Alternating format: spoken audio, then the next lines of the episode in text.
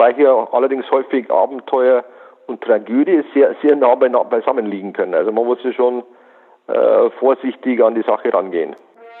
Weidmann Zeil und herzlich willkommen zu Jagdcast, dem Podcast für Jäger und andere Naturliebhaber. Heute spreche ich mit dem Berufsjäger und Safari-Veranstalter Peter Daffner über die Jagd in Tansania. Peter jagt seit 1990 in Afrika und ist seit 26 Jahren dort als Berufsjäger tätig. Herzlich willkommen bei Jagdcast, Peter. Ja, vielen Dank, Frank. Äh, es freut mich, hier mit dabei sein zu dürfen bei dir. Peter, wie wir alle wissen, steht die Trophäenjagd im Allgemeinen, aber insbesondere die in Afrika seit vielen Jahren in der Kritik. Bitte erläutere uns kurz, warum es trotz aller Kritik gerade für bedrohte Arten wichtig ist, dass auch weiterhin Jäger zur Jagd nach Afrika reisen. Ja, ich, ich persönlich finde, dass es speziell für die einheimische Bevölkerung ist es sehr wichtig, durch den eigenständigen Schutz der Wildtiere und deren Lebensraum einen wirtschaftlichen Mehrwert zu erzielen und auch für Schäden entsprechend kompensiert zu werden. Und äh, in entlegenen Gebieten mit geringer sogenannter Carrying Capacity wird es letztendlich nur durch zahlende Jagdgäste erreicht und daher sind Auslandsjäger für das Überleben von vielen Wildarten sehr, sehr wichtig. Nun jagst du mit deinen Gästen in Tansania, in der ehemaligen deutschen Kolonie Deutsch-Ostafrika. Spätestens seit den Filmen von Dr. Grimmig stehen Tansania und vorneweg natürlich die Serengeti für viele von uns stellvertretend für das unberührte und wilde Afrika. Ganz ehrlich, Peter, gibt es dieses Afrika 60 Jahre nach die Serengeti darf nicht sterben überhaupt noch?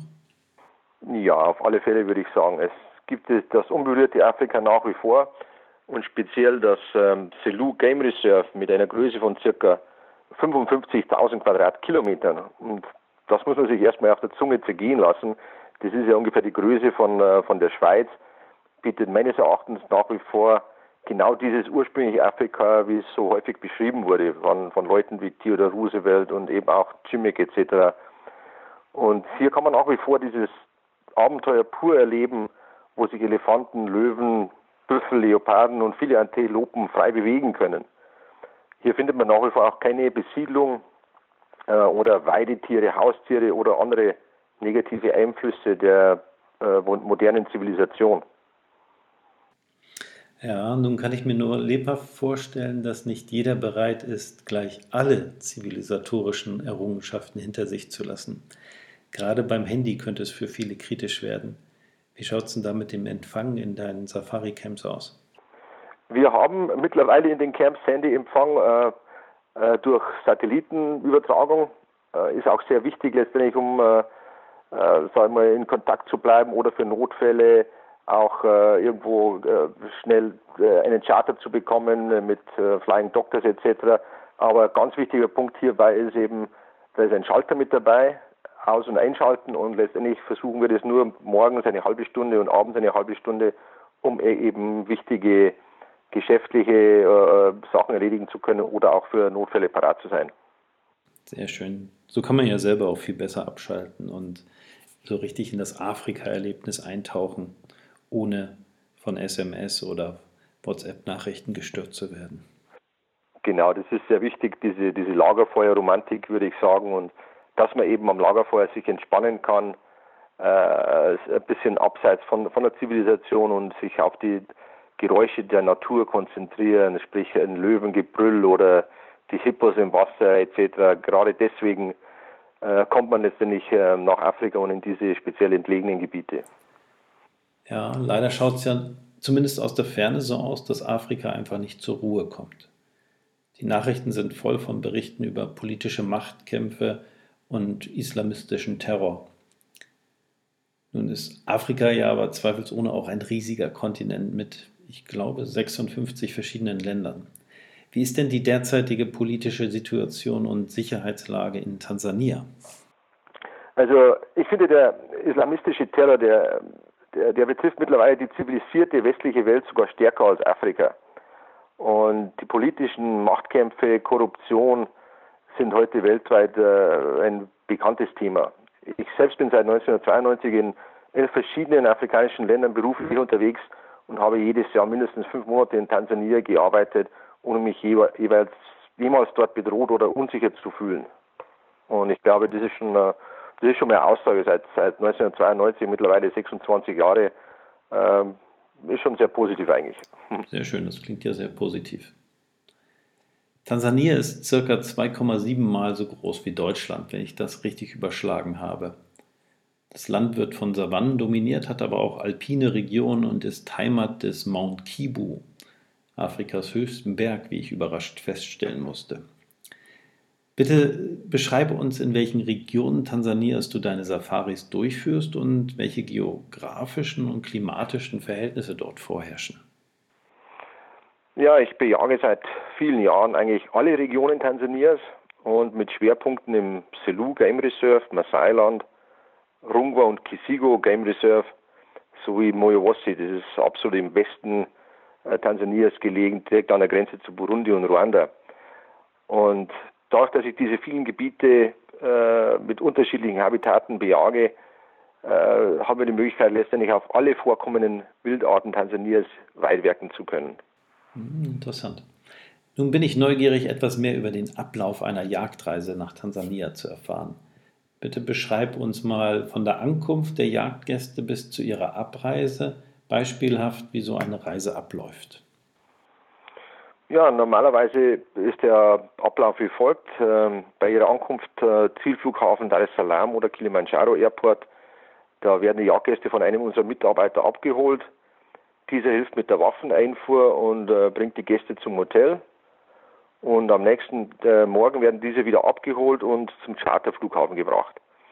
Äh, mit diesen kleinen Charterfliegern, das sind in der Regel 208 Cessna, 10, 12-sitzige Maschinen, sehr sicher, erfolgt dann der Flug ins Revier, in der Regel circa eine Stunde, 20 Minuten.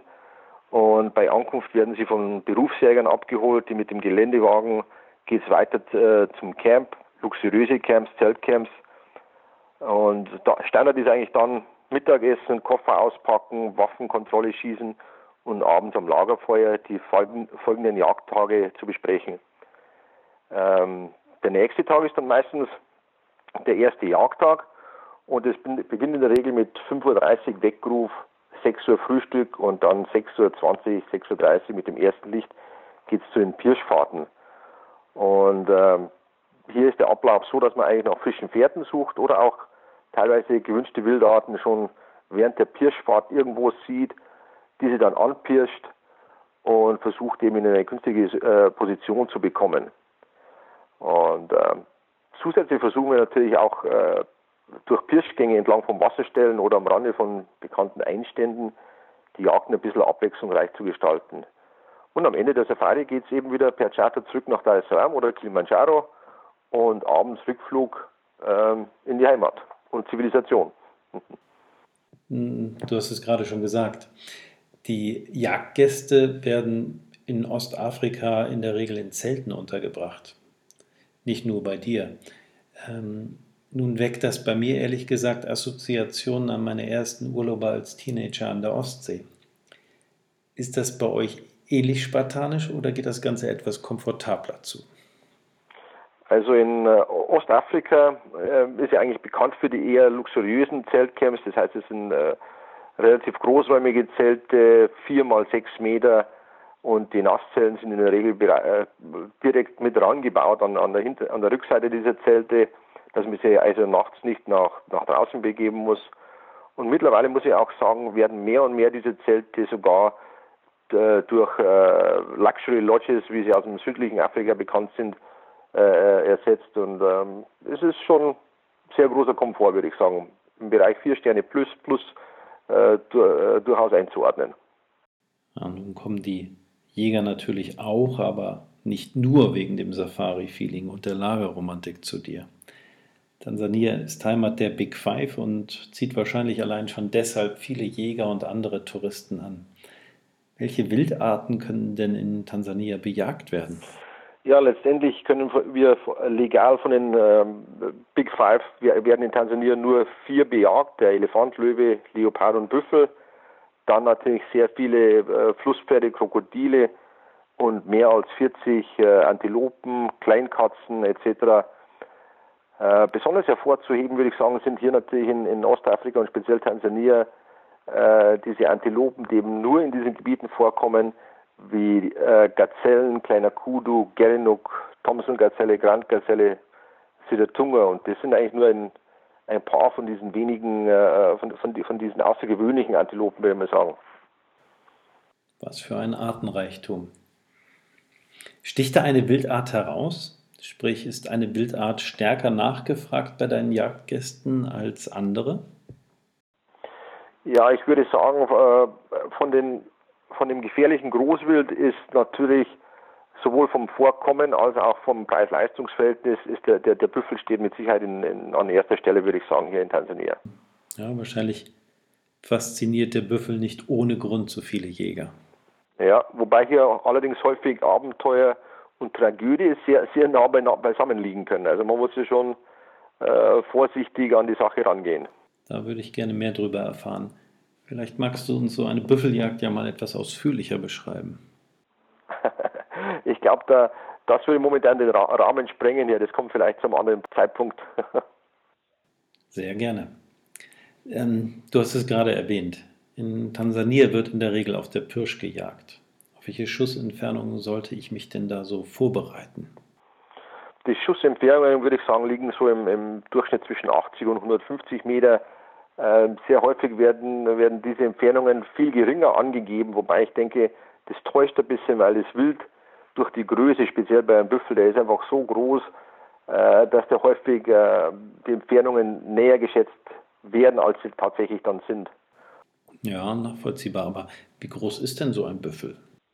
Ja, man muss bei, im, im Selu zum Beispiel rechnen wir mit Körpergewichten von ca. 650 Kilogramm und im Norden und Westen Tansanias, da gehen sie hoch bis zu ca. 850, 900 Kilogramm. Hm, ja, recht stattlich. Bei allem, was ich bisher so über Afrika gehört habe, weiß man nie so recht, was einem auf der Pirsch so alles begegnet. Deshalb hat man egal auf welche Wildart es geht, besser eine zuverlässige Waffe und ein Kaliber mit einer möglichst hohen Stoppwirkung zur Hand. Was für eine Waffe führst du persönlich denn? Ja, das ist richtig äh, und deswegen führe ich persönlich eine Heim-Doppelbüchse im Kaliber 500 Nitro Express und bin eigentlich seit vielen Jahren damit sehr zufrieden. Ja, der sollte es nicht an Stoppwirkung mangeln. Ja, wir brauchen auch, wenn, wenn wirklich dann äh, Not am Mann ist, sage ich mal, dann, dann brauchen wir auch genügend Stopping Power, um einfach auch die Sicherheit und, und, und Gesundheit der Jagdgäste zu, zu gewährleisten, zu garantieren. Mhm. Ich persönlich muss sagen, dass ich am liebsten mit meinen eigenen Waffen jage. Darf ich diese gegebenenfalls als Jagdreisender mit nach Tansania bringen? Oder muss ich mir ja, eine Büchse vor Ort leihen? Äh, vom Gesetz her ist es äh, auf alle Fälle möglich, die eigene Waffe äh, mitzubringen. Wir brauchen nur rechtzeitig die Waffendetails, um diese entsprechend dann bei den Behörden anzumelden. Und ich würde dieses auch jedem Jäger empfehlen. Ähm, sollte ein, ein Jagdgast allerdings keine geeignete Waffe besitzen, dann kann auch gerne eine, eine Büchse mit, eine gute Büchse mit gutem Zielfernrohr bei uns ausgeliehen werden. Ja, so ändern sich die Zeiten. Äh, von meinem inneren Auge jagt der Afrikajäger immer noch mit Doppelbüchse und der offenen Visierung über Kimme und Korn. Ist es mittlerweile üblich, dass mit Zielfernrohr gejagt wird? Ich würde auf alle Fälle als, äh, dem Jagdgast immer empfehlen, eine, eine, äh, ein Zielfernrohr.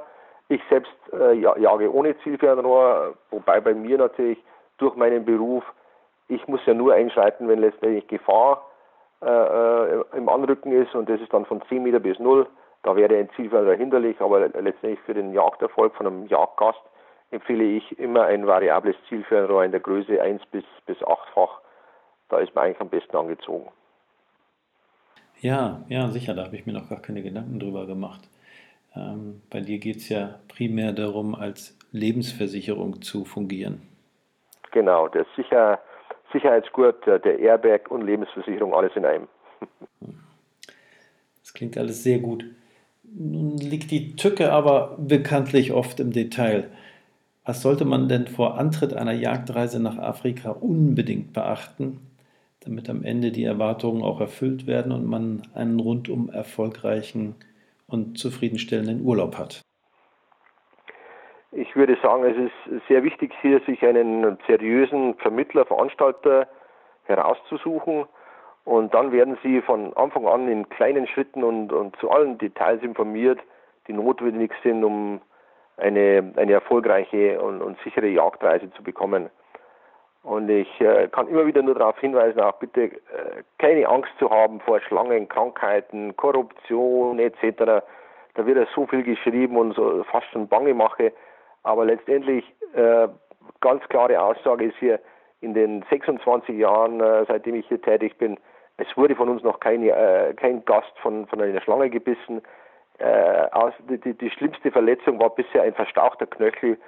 Und ich glaube, das sind dann einfach schon einmal sehr wichtige Statistiken, um auch irgendwo diese Ruhe und Sicherheit zu vermitteln. Und man, ich kann eigentlich nur empfehlen, jedem, jedem Jäger oder jedem Fotosafari-Touristen, sich einfach auch ein bisschen treiben zu lassen und, und die unberührte äh, Natur zu genießen und, und die wunderschönen Landschaften, Land und Leute, die sind einfach absolut faszinierend und man soll sich hier einfach ein bisschen entspannt an die Sache äh, rangehen und sich treiben lassen. Hm, ja, ich habe mich offensichtlich auch gerade treiben lassen. Ich habe nämlich leider einen Punkt vergessen. Ich möchte ganz gerne nochmal auf die Büchse zurückkommen. Ähm, welches Kaliber sollte die Waffe denn mindestens haben, wenn ich beabsichtige, meine eigene Büchse mit nach Afrika zu bringen? Ähm, von der Regierung wird vorgeschrieben, äh, Minimumkaliber eine 375. Äh, das sind 9,5 mm im Durchmesser. Es wird zwar hin und wieder noch eine 9,3 x 64 toleriert. Ich empfehle einfach hier immer, je größer man von, vom, vom Rückstoß her als Jäger vertragen kann, umso besser weil man einfach mehr Tiefenwirkung und, und, und, und mehr Stoppwirkung bekommt. Aber man soll natürlich auch nicht äh, sogenannte Overboard gehen, äh, nicht zu groß, sprich wenn man dann äh, irgendwann 450er oder 500 Kaliber als Jagdgast schießen möchte, aber man merkt dann, es ist eigentlich doch zu stark und fängt dann an zu, äh, zu mucken und zu zucken, dann sollte man lieber wieder eine Kaliberstufe nach, äh, zurückschrauben oder, oder nach unten gehen. So wäre zumindest meine Empfehlung. Ja, verstehe. Nun sind wir eigentlich fast am Ende des Interviews. Aber magst du uns vielleicht noch kurz eine ganz besondere jagdliche Geschichte aus Afrika erzählen? Oh, da gibt es so viele Geschichten und demnächst wird sowieso, äh, wir arbeiten stark daran, ein, ein Buch zu, zusammenzufügen mit den Erlebnissen aus 25, 26 Jahren. Ähm, ich würde mir sagen, jede, jede Safari äh, hat so viele schöne, interessante Facetten und es geht von äh, Blood, Sweat and Fear, äh, kommt alles vor. Äh, es gibt natürlich traurige, lustige Geschichten, Erfolg, Misserfolg. Ich glaube, das, das, das, das Wichtigste ist ja, Afrika ist eine Faszination und man sollte diese auch machen, bevor in meines Erachtens die, die, durch, durch die enorme Bevölkerungsexplosion, die ja in, in, in ganz Ostafrika enorm zu enormen Ver Veränderungen führt, bevor dieses Afrika, wie wir es einfach kennen und lieben, bevor das immer kleiner, immer weniger wird und vielleicht auch irgendwann mal diese großen entlegenen Gebiete äh, ganz verschwinden, kann ich eigentlich nur empfehlen, äh, Pläne zu schmieden und äh, Abenteuer Afrika-Jagd so bald wie möglich einfach zu machen. Land und Leute kennenlernen, und äh, große Gefahr ist ja immer wieder mit Afrika der sogenannte Bacillus africanus. Wenn man mal dort war, kommt man gerne wieder. Und in diesem Sinne Weidmanns Heil. Ja, Weidmanns Heil. Du, bevor wir nun aber das Interview beenden, ähm, kann ich mir lebhaft vorstellen, dass der eine oder andere unserer Zuhörer vielleicht Lust bekommen hat, auf Safari zu gehen und eine Jagdreise nach Tansania zu unternehmen. Wie können unsere Zuhörer dich denn am besten erreichen, falls sie noch Fragen zur Jagd in Tansania haben und vielleicht sogar mit dir persönlich auf Safari gehen möchten? Am besten äh, zu erreichen über E-Mail pd at oder telefonisch, WhatsApp geht mittlerweile funktioniert dieses hervorragend auch bei uns im, im Camp in den entlegenen Gebieten unter der plus 49 176 3943 8027 und vielleicht ein interessanter Zusatz, in der Regel von Dezember bis äh, März, April bin ich hier sogar in Deutschland äh, zu erreichen. Und Anrufe, Fragen, E-Mails äh, freut mich immer und ich äh, antworte in der Regel innerhalb von 24 Stunden. Klasse. Ich werde deine Kontaktdaten auf unserer Facebook-Seite veröffentlichen, damit jetzt keiner zurückspulen und mitschreiben muss. Peter, das war ein sehr interessantes Gespräch. Ich persönlich habe große Lust bekommen, mit dir auf Safari zu gehen. Vielen Dank dafür. Du, auch, auch dir ganz, ganz lieben Dank. Hat, hat mir sehr viel Spaß gemacht. Und vielleicht noch ein kleiner Zusatz für, für die, deine Zuhörer. Auch Facebook, YouTube, Instagram, da haben wir auch immer wieder sehr interessante äh, aktuelle Beiträge. Einfach mal reinschauen und wie gesagt, wir freuen uns über Kommentare, Fragen etc. Und äh, ich wünsche dir auch alles Gute, Weidmanns Heil und vielleicht sehen wir uns ja mal im, in Tansania und können dann am Campfeuer zusammen einen Sunda sogenannten klassischen Sundowner einnehmen. Also Weidmanns Heil. Danke dir, Frank. Da freue ich mich schon drauf. Weidmanns Heil, Peter. Ja, damit sind wir auch schon wieder fast am Ende der heutigen Sendung. Wenn es euch gefallen hat, dann teilt die Sendung bitte mit euren Freunden, hinterlasst einen Daumen hoch auf unserer Facebook-Seite und eine positive Bewertung auf dem Portal, von dem ihr die Sendung runterladet. Ich hoffe, dass ihr in 14 Tagen wieder mit dabei seid. Bis dahin alles Gute und Weidmanns Heil.